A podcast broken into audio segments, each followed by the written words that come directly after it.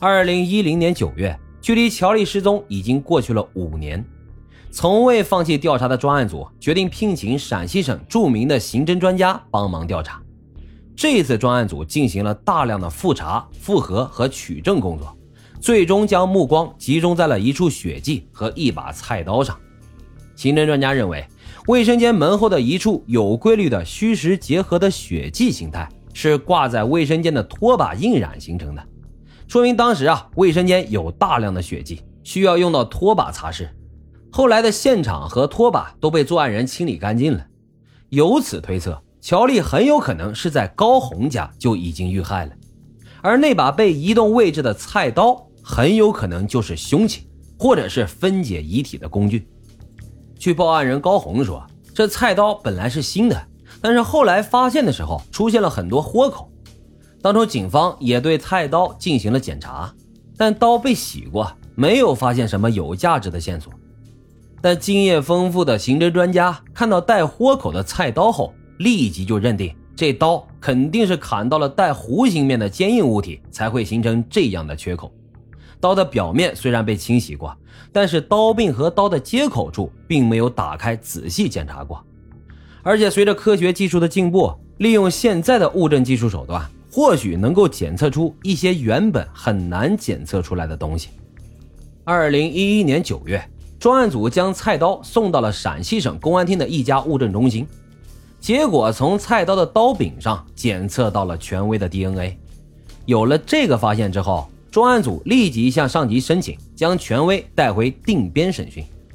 二零一一年十二月二十二日，犯罪嫌疑人权威被押解回定边，专案组连夜对他展开了突击审讯。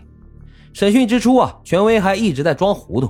一口咬定自己就是全超，甚至说自己都不知道自己的爹是谁。这是咋的了？连自个爹都不认了？难道你是石头里蹦出来的不成？没多久啊，警方就拿出菜刀上发现的 DNA 检测报告，权威顿时脸色大变，最终承认了和弟弟互换身份的事实，以及入室抢劫杀害乔丽的事实。据权威交代，二零零五年十一月份。手头紧的他，得知邻居的女朋友高红条件不错，就萌发了谋财害命的念头。直到二零零五年十二月十三日，他从高红男友那儿打听到了高红地址后，就带着匕首去了高红家。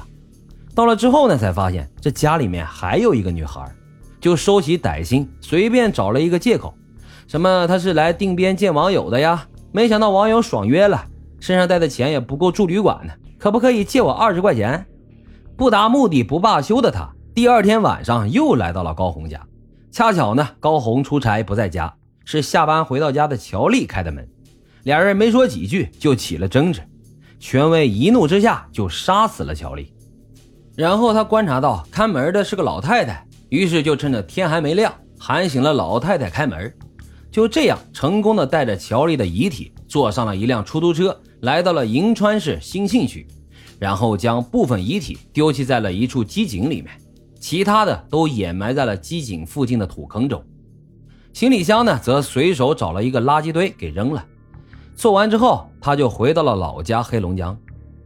在逃亡期间，他和弟弟互换了姓名。这不愧是兄弟情深啊，各取所需。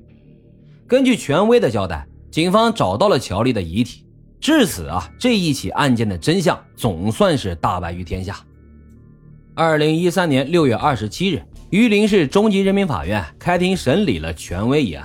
仅三个小时审理，被告人权威当庭被判处了死刑。只是可惜了有大好青春的乔丽啊，生命永远定格在了二十四岁。在找到凶手之前，他的父母多年来一直都没有放弃过寻找女儿。父亲多次出现在公共视野时，是肉眼可见的越来越憔悴啊。含泪接受采访的画面，至今仍让人感到心酸不已。直到现在，乔丽的父亲晚上睡觉时，眼睛都无法安心的闭上。好了，今天的这期惨案就为大家讲到这里，感谢收听老白茶馆，欢迎大家在评论区积极的留言、订阅、点赞与打赏，我们下期再会。